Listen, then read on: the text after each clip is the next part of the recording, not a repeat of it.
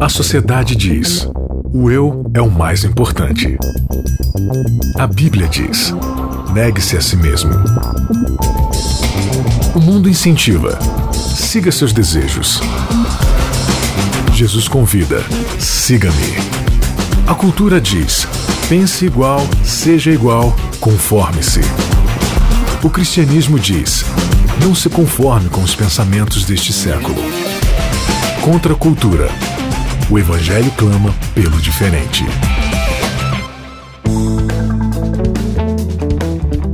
Aí, tudo bem? Seja mais uma vez bem-vindo ao Contra a Cultura, o podcast oficial do programa Código Aberto da TV Novo Tempo. É um prazer estar com você de novo. Eu sou Bianca Oliveira. Hoje a gente apresenta aqui o episódio número 6 de uma série de 14 capítulos aqui chamada Jó e a Vida no Olho do Furacão. Nessa temporada a gente está aprendendo muitas coisas juntos, é, lições importantíssimas com a vida de Jó. E você sempre é o nosso convidado especial. Para acessar todos os nossos episódios anteriores, acesse aí novotempo.com barra Contra a Cultura ou baixe o app de podcast no seu celular e busque aí por Contra a Cultura, tá bom? É de graça, você não paga nada por isso. O nosso título de hoje se liga: Advogados ou promotores? E aí, Isaac, tudo bem?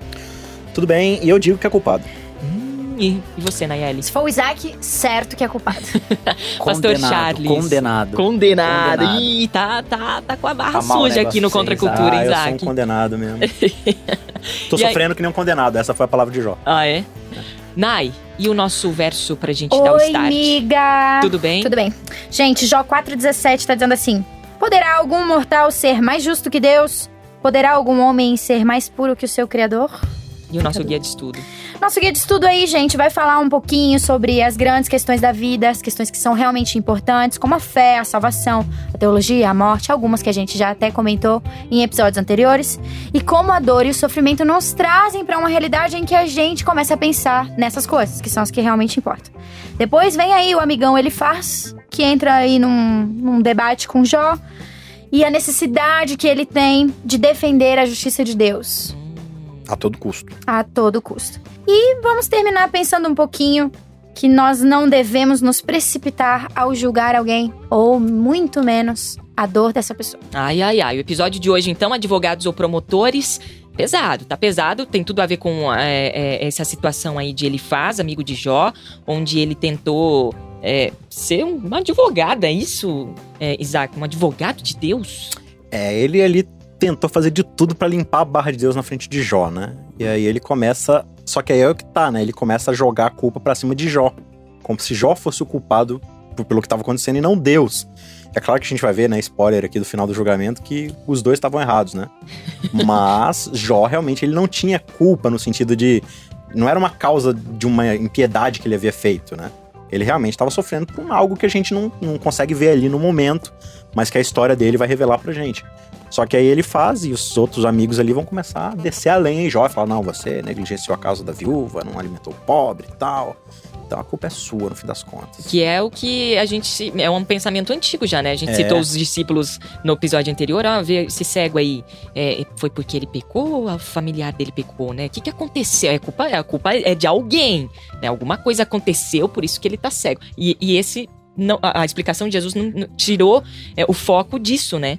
De que não é porque eu pequei que eu recebi isso, ou porque eu não pequei, por isso que eu estou sendo abençoado. Não tem nada a ver uhum. com isso, né, pastor? É sempre o lance da meritocracia, né?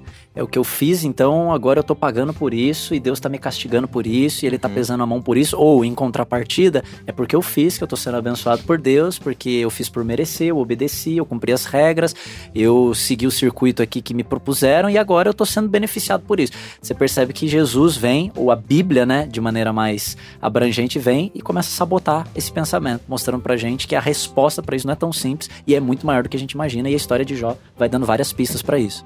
A gente vai, vai ver agora que o episódio anterior faz a gente ter empatia por Jó, se uhum. colocar na posição de Jó. E aqui, no, no, no contexto desse episódio da lição é, seis é eu olhar para mim, cuidando para não, não fazer determinadas coisas uhum. que os amigos de Jó. Vamos entrar no outro contexto agora. Eu não tô mais dentro da pele de Jó, mas sim dentro da pele do amigo. Dos amigos, né? Que tipo de comportamento eu tô tendo? Será que eu não tô sentindo assim? Ah, não, fulano falou tal coisa, ele tem que entender que Deus é bom, Deus é justo, não. Eu tenho que racionalizar, eu tenho que trazer a Bíblia aqui, porque eu vou mostrar para essa pessoa que ela não tá certa. Que tá tudo errado que tá na tudo vida errado dela, ela tá e colhendo. que ela tá colhendo, que não sei, que não importa. Mas que muitas vezes a gente tá se colocando nesse papel. A gente Nesse se sente de ofendido, de atacar. Uhum. A gente se sente ofendido quando, mesmo quando a ofensa não é a nós, vamos dizer, mesmo que alguém estivesse ofendendo a Deus diretamente, por que, que a gente se ofende e sente necessidade de ser advogado de Deus? Olha aí. Então o que, que tá acontecendo aqui é o seguinte. Como a gente falou no episódio passado, né? O Jó tava lá de boas, curtindo ali os, os sorrows, os sofrimentos e né, a sua angústia, tava na fossa ali, ouvindo música sertaneja. Aí, de repente, chegam os amigos dele pra poder consolá-lo. Só que eles não aguentam, né? A coisa tá tão feia que eles começam a chorar também e ficam em silêncio ali por sete dias. Isso tudo até o final do capítulo 2. Aí no capítulo 3, o que, que acontece? Jó, ele começa a falar: é o seguinte, a vida é uma desgraça. Eu quero morrer, maldito dia que eu nasci, que foi o que a gente discutiu no episódio passado.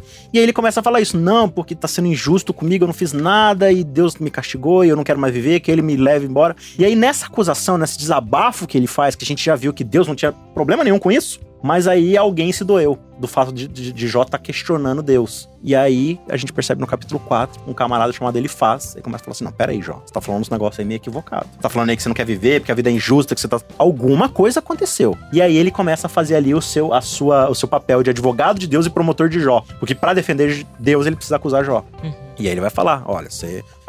Você já viu alguém sofrer sem merecer? Você já viu algum justo sofrendo? Né? E Jó tá pensando assim, sim, eu, né? Mas enfim, tudo bem. E aí ele vai, vai, vai montando o seu caso pra provar que Deus, ele é justo, ele é bom e ele só age com bondade. E Jó fez alguma coisa pra merecer isso. E aí por alguns capítulos a gente vai ver justamente essa, esse diálogo, né? Jó tentando se defender e explicar que na verdade ele tá sofrendo. E ele faz acusando e acusando e acusando Jó. É, é- é interessante a gente pegar isso e trazer para o nosso dia a dia, porque às vezes nós, como seguidores de Cristo, como pequenos cristos nesta terra, como cristãos, a gente pega a palavra, mas não para aliviar, a gente pega a palavra para atacar, né? E aí isso complica E mais se a a gente for situação. olhar, em- é, não, não é muito comum a gente ver Jesus utilizando essa tática quando esteve na Terra, né? Ele não usava a palavra pra atacar. Ele só queria trazer bênção, paz, para que a pessoa se libertasse, para que a pessoa saísse do pecado. Ele trazia o que era bom, palavras de ânimo, de conforto, e não o contrário. E aí, pastor? É, ele, ele traz uma palavra dura para aqueles que estavam duros, né? Uhum. E uma palavra de graça para aqueles que estavam de coração aberto. Então você vê nisso até a flexibilidade, né, da estratégia de Cristo. Mas é interessante, né, trazendo para os nossos dias como a gente se comporta como ele faz às vezes, né, tentando defender Deus quando a gente vê uma situação, não, Deus não, com Deus não se brinca, né? A gente usa muito essa Uhum. expressão, né? Com Deus não se viu só foi brincar com Deus, Uhum. viu só foi Deus que fez, viu só você mexeu com as coisas. dele. É coisa, é como se a gente estivesse se comportando na posição de, de, de, de Advogado. Advogados de Deus e promotores das pessoas.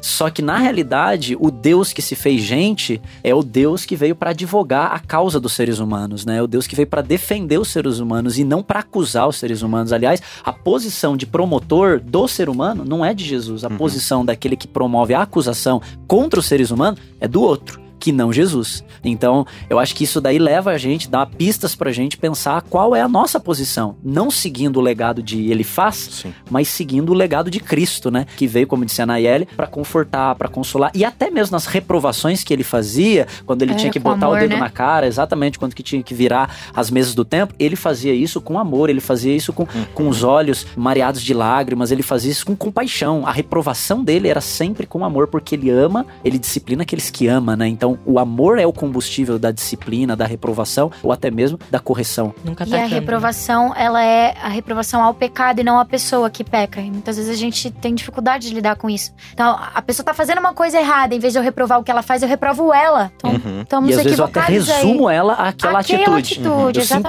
sintetizo a vida toda da pessoa a uma Aquele atitude. evento, é, eu rotulo, a pessoa é isso. Por quê? Porque num momento da vida dela, ela fez isso. Ela adulterou, ela usou droga, ela foi pra balada, ela postou uma foto no Você Facebook. rotula a ou pessoa, né? rotulei, ah, ele é quem? Ah, ele é, É, aquele que aham. fez aquilo. E Sendo que a vida, ele virou, viveu 20 anos, 30 anos, 40 anos, 60. Ele fez muitas outras coisas além daquilo. Mas a gente se lembra daquela pessoa pelo estigma Sim. daquilo que ela fez de errado. É o que ela fez e não o que ela é. Exatamente. Se você tá acompanhando o nosso guia de estudo, ou já leu ou ainda vai ler, Ou se você não vai ler, eu vou ler aqui pra vocês. A, a citação é de, da Ciência do Bom Viver, página 163. Muitos pensam que estão representando a justiça de Deus, enquanto deixam inteiramente de lhe representar a ternura e o grande amor. Muitas vezes, a quem a quem eles tratam com severidade e rispidez se acham pressionados pela tentação. Satanás está lutando com essas pessoas. E as palavras ásperas, destituídas de compaixão, desanimam-nas, fazendo-as cair presa do poder do tentador. Então, às vezes, a gente se coloca nessa posição, a nossa forma de, de, de se, de, de colocar as palavras, de se impor,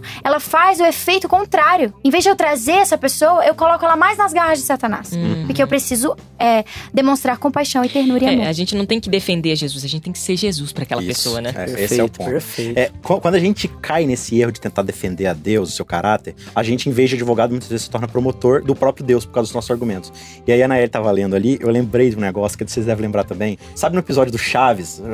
É, cara, é muita espiritualidade isso. Épico, épico. Né? Chaves é. Todo mundo lembra daquela situação que a Chiquinha sempre faz, de que quando alguém começa a, a xingar o seu Madruga, ou fazer alguma coisa com o seu Madruga, ela começa a defender ele. Você tá fazendo isso com meu pai? Você não pode fazer isso com meu pai só porque ele é magricela, feio, pobre, sem talento. Aí ele mesmo. Aí ele, Chiquinha, por favor, Chiquinha, beleza. E, e sabe que a gente defende Deus desse jeito? É, não, claro, dessa forma caricata, mas pensa bem. A gente lê na Bíblia um Deus que pros maiores transgressores ele se faz carne e morre por eles. Aí hoje, a gente prega um Deus que derruba um avião de uma banda só porque eles cantavam músicas profanas.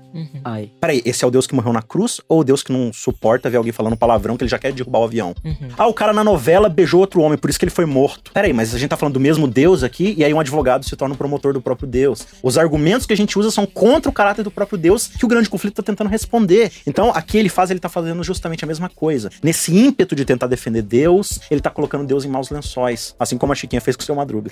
Apesar de, inclusive, o guia de estudo citar que em várias colocações ele faz estava correto, mas algumas coisas que ele estava falando não eram válidas porque estavam fora de contexto. Tava generalizando. Isso que é interessante, Isso porque é a gente perigo. É Exato. perigo. A gente pega, a gente, assim, é, é- é legal a gente começar a criar consciência que a gente precisa estudar. É, é lógico que em vários momentos da sua vida você deve ter falado várias besteiras em relação à Bíblia, à palavra. É Sempre. lógico, Normal. sempre. Exato, é super normal.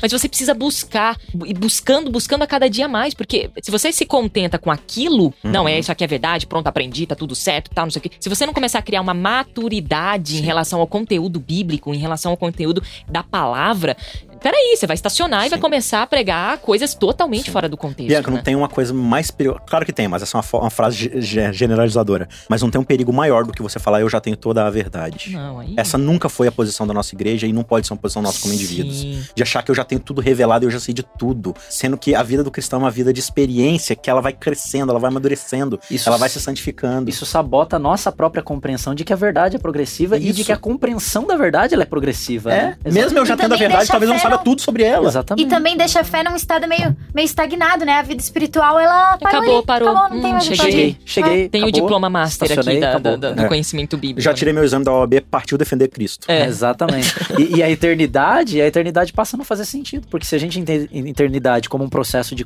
crescimento contínuo no conhecimento, Fazer o que no céu, né? Não É, tem mais nada conhecimento do amor de Deus, do caráter de Deus, da beleza da história da redenção. Então, pra que que eu vou lá? Eu já descobri tudo, eu já conheço tudo, eu já sei tudo. Isso é um perigo. Isso é um perigo. E é interessante que quando a gente tá falando desse assunto, né, de, de julgamento e tal, o cuidado que a gente tem que ter ao emitirmos opiniões, principalmente para as pessoas que sofrem, né? Porque às Uhum. vezes, que é o que aconteceu com Elifas, né? Enquanto eles estavam quietinhos ali, É tudo tava- Elifas que pronuncia? Ou ele faz. Ele Uau. faz, Ah, ele é? faz. Ele faz ou Elifas? O Z da tônica. Ok, ele faz. Ok, vamos Obrigado. lá. É o Viu? erudito. Não, não, Desculpa, deixa, Charles. deixa Isso o no erudito. português, né? Se Deixa- falar do deixa eu hebraico. Ok, amigos.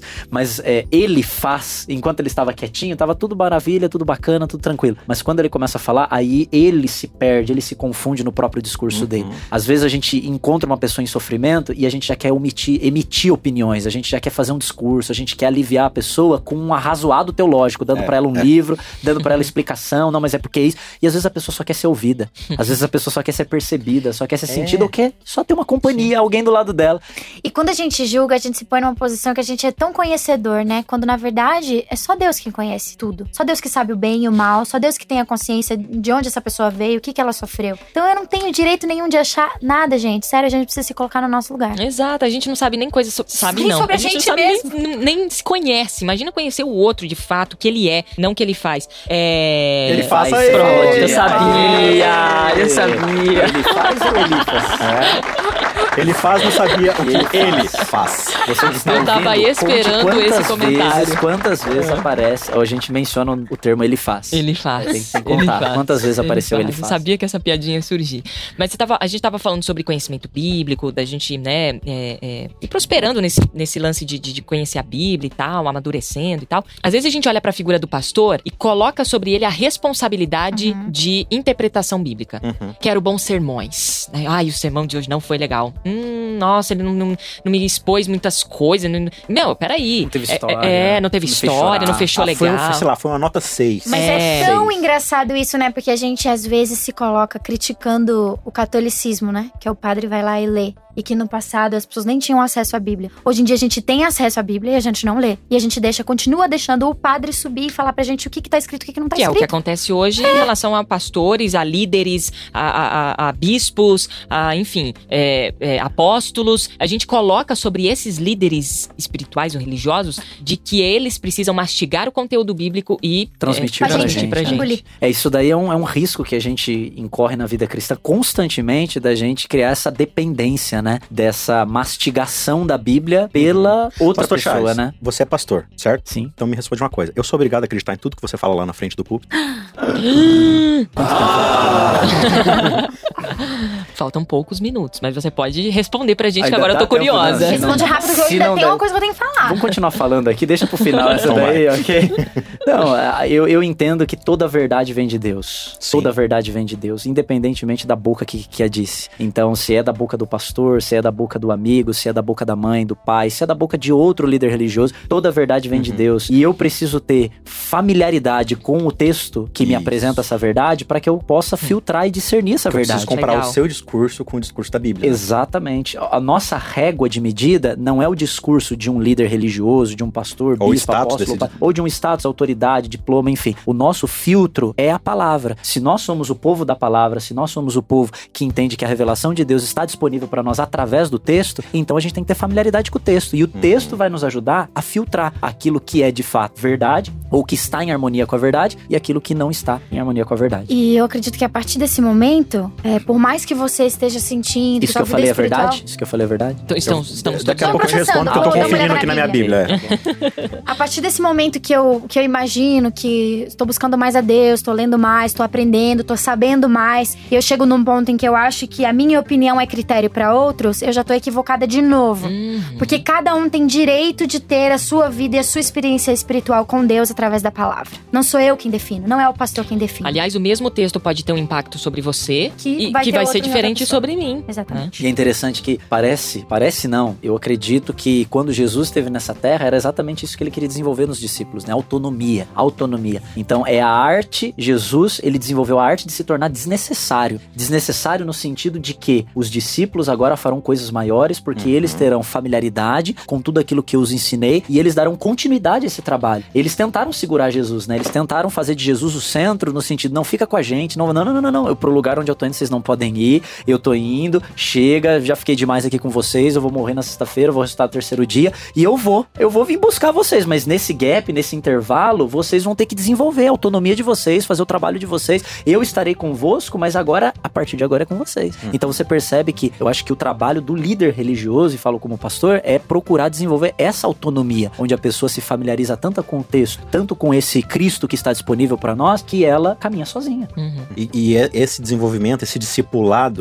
ele tem que carregar aquela marca que primeiro esse líder religioso aprendeu. De quem ele aprendeu? Exato. né? É o que Paulo vai falar. Sejam meus imitadores, Ah, como eu sim. sou de Cristo. Uhum. Quando eu parar de ser imitador de Cristo, vocês parem de me imitar Mas também. e olha que responsa, né? Ele fala assim: pode me imitar. É, é. Pode me imitar. Mas ele porque- fala, enquanto eu for seguidor de Cristo. Exatamente, Cristo. pode me No imitar. momento porque... em que eu não estiver representando Cristo, Exato. tira o olho de mim. Exatamente. É, Tira o olho de mim, cara. Exatamente. Tira o olho de mim. E como que você vai saber se ele tá ou não tá representando Cristo? Aí você tem que conhecer quem é Cristo. Ok. Entendeu? E aí a gente precisa mergulhar na palavra. né? Ele faz aqui, ele fala de, é, de revelações noturnas, de não sei o que lá, mas no fim das contas ele usou tudo isso pra quê? Ele, ele usou tudo isso pra defender uma ortodoxia fria, um costume, um tratado teológico. Por quê? Porque ele estava mais interessado em estar certo do que em cuidar de Jó. E muitas vezes a gente permite que a religião faça a gente querer estar mais certo do que estar mais amando. Uhum. E a gente tem que ter esse equilíbrio de estar certo enquanto amamos. Exato. Porque a verdade ela só serve pra uma coisa, pra revelar o caráter de Deus. E Deus é amor. Aliás, Deus morreu por gente e o que motivou a morte de Deus por nós foi o amor. Amor. Então Deus não morreu por um conjunto de doutrinas, de dogmas, Isso. ele não morreu por verdades frias, vazias, escritas em livros que se empoeiram e que a traça corrói, não. Ele Uhum. morreu por gente. Então o que motivou o coração de Deus foi o amor. A religião de Cristo tem que ver com o amor, acima de poder ou verdade. E hoje, no contexto da sociedade evangélica contemporânea, é, a gente percebe que há uma polarização muito grande. De um lado, tem aqueles que defendem a verdade, nós Uhum. temos a verdade, a verdade, a verdade, a verdade, a verdade, legal, bacana, tem o seu valor. E de outro lado, nós temos aqueles que defendem o poder, não, porque nós temos a unção, nós temos o fervor, nós temos o poder, aqui a gente fala, acontece. Então, se de um lado a gente tem a verdade, do outro lado a gente tem o poder, eu pergunto, onde é que fica o amor nessa história? A religião de Cristo é a religião cuja base, fundamento é o amor. É o amor em verdade e é o amor no poder, mas a base da religião é o É amor. É o amor. Eu, eu escutei esses dias de um, um líder religioso é, de que é, ele tinha uma festa pra ir e tal, é, e essa festa era do irmão dele. É, o irmão dele não é um, um um cristão, assim, né? Praticante, não tá, tá distante dos caminhos de Deus. E era aniversário do irmão dele, e o irmão dele falou assim: e aí, você não vai vir na minha festa? Ele é um pastor, né? Esse, esse, esse irmão é, era um é, esse irmão tá fora da igreja, e esse, esse cara é, é, que eu escutei, ele é um pastor, e aí ele falou assim: não, eu não posso ir na sua festa. Poxa, mas você é o meu irmão. Não, mas olha a posição que eu tô, eu sou pastor e tal, não sei o quê. Resumindo, ele foi à festa. Mas assim, depois de tanto relutar. Aí eu falei assim. Poxa, mas eu acho que devia ser algo natural. Ele não É, po- gente, é irmão. é, exatamente. Por quê? Porque ele e aí depois ele falou, ele confessou, ele falou assim: "Olha, eu fiquei pensando no que os outros iam falar de mim e tal, não sei o quê. Ah, mas lá era um pagode, era uma festa não sei do quê, era uma, era ruim o ambiente que eu estaria, mas poxa, eu não tô indo lá por, por esses motivos, eu tô indo lá pra amar o meu irmão e dizer eu ouv- estou aqui, eu tô aqui com Lucas você. 15 conta uma história parecida, né? Ele ouviu as músicas tocando lá dentro e falou: Eu não vou participar dessa festa, não. E era um irmão, né? Um irmão mais velho que não tava nem aí pra participar da festa, porque na real ele ainda não tinha aprendido que ele deveria, em primeiro lugar, amar o irmão. Ele tava preocupado com imagem, preocupado com a reputação, preocupado com o que o pai ia pensar, preocupado com um monte de coisa, Uhum. mas não preocupado com a base, que é o amor. É, e a gente tá falando disso tudo porque o amigo de Jó, o Elifaz, né? Ele faz. O ele Elifaz, fez. o Ele faz um ele, favor. ele foi é, infeliz né, na tentativa de ser um advogado de Deus. Ele rotulou Jó, né? Que é o que a gente faz, infelizmente, que a gente faz. Com Ah, uma você viu? frequência.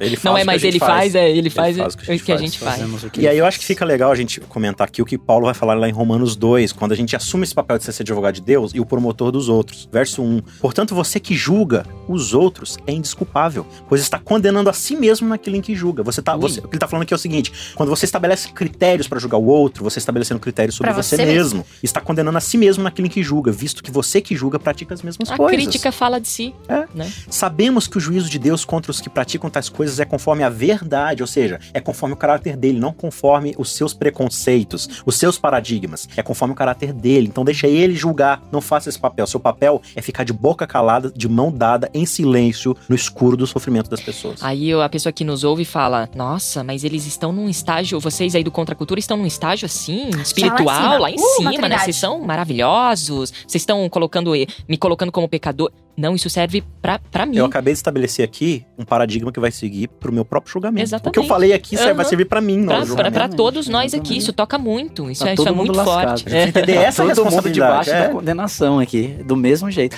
E é, e é interessante que quando a gente julga, geralmente a gente tem a tendência de querer avaliar os motivos ou as intenções É. das pessoas, coisa que a É. gente não é capaz de fazer, a gente não tem essa Não prerrogativa. tem esse E, conhecimento. exatamente, a gente não consegue avaliar o que tá no coração da Fulano de pessoa. tal bateu o carro. Provavelmente estava dirigindo muito rápido. É, Hum. e, ah, não, porque eu conheço ele tá fazendo isso. Ah, não, ele é sempre assim mesmo. Não, ela, ela aí, eu já ouvi histórias dela que você nem imagina. Ou Deus seja, que tem que ter muita misericórdia De de nós, nós. de nós, porque- de nós. Não, mas a culpa é de quem, Herdeiros né? de Elifaz, herdeiros de Elifaz.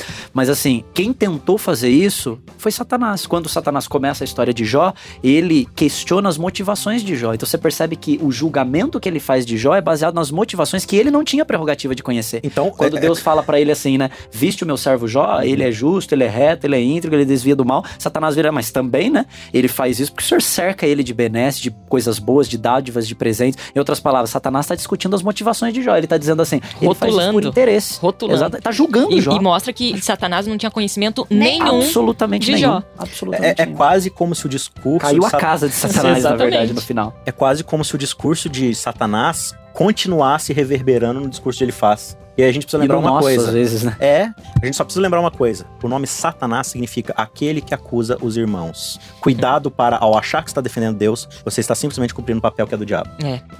Uau, forte, hein? Terminamos, esse, esse- terminamos aqui o- esse episódio. Calma, o que, que aconteceu? Seu celular caiu. Todo mundo não. sobreviveu? Ixi, meu celular de novo. Cuidado você que julga seu irmão e não ser culpado na aí, prova. seu irmão, gente, olha, é, até, o final, quedas, né? até o final desse, desse, dessa nossa série aqui, eu acho que eu vou ficar sem celular. Sem celular. Infelizmente, né? São escolhas aqui. Mas enfim, vamos lá, gente. Semana que vem a gente vai discutir aqui mais um tema muito especial aí sobre Jó, entendendo um pouco mais sobre a história de Jó e aprendendo com a história dele. Jó e a vida no olho do furacão. O furacão tem tudo a ver com a nossa vida, né? Então, tá bom. Somos todos furacão. Somos. Isaac, valeu até semana que vem. Até a próxima. Valeu, Nai. Até, gente. Valeu, Pastor Charles. Valeu, Bianca. Valeu, Isaac. Valeu, Nayeli. Valeu, galera. Até a próxima. Até a próxima, até semana que vem. Contra a cultura. O evangelho clama pelo diferente.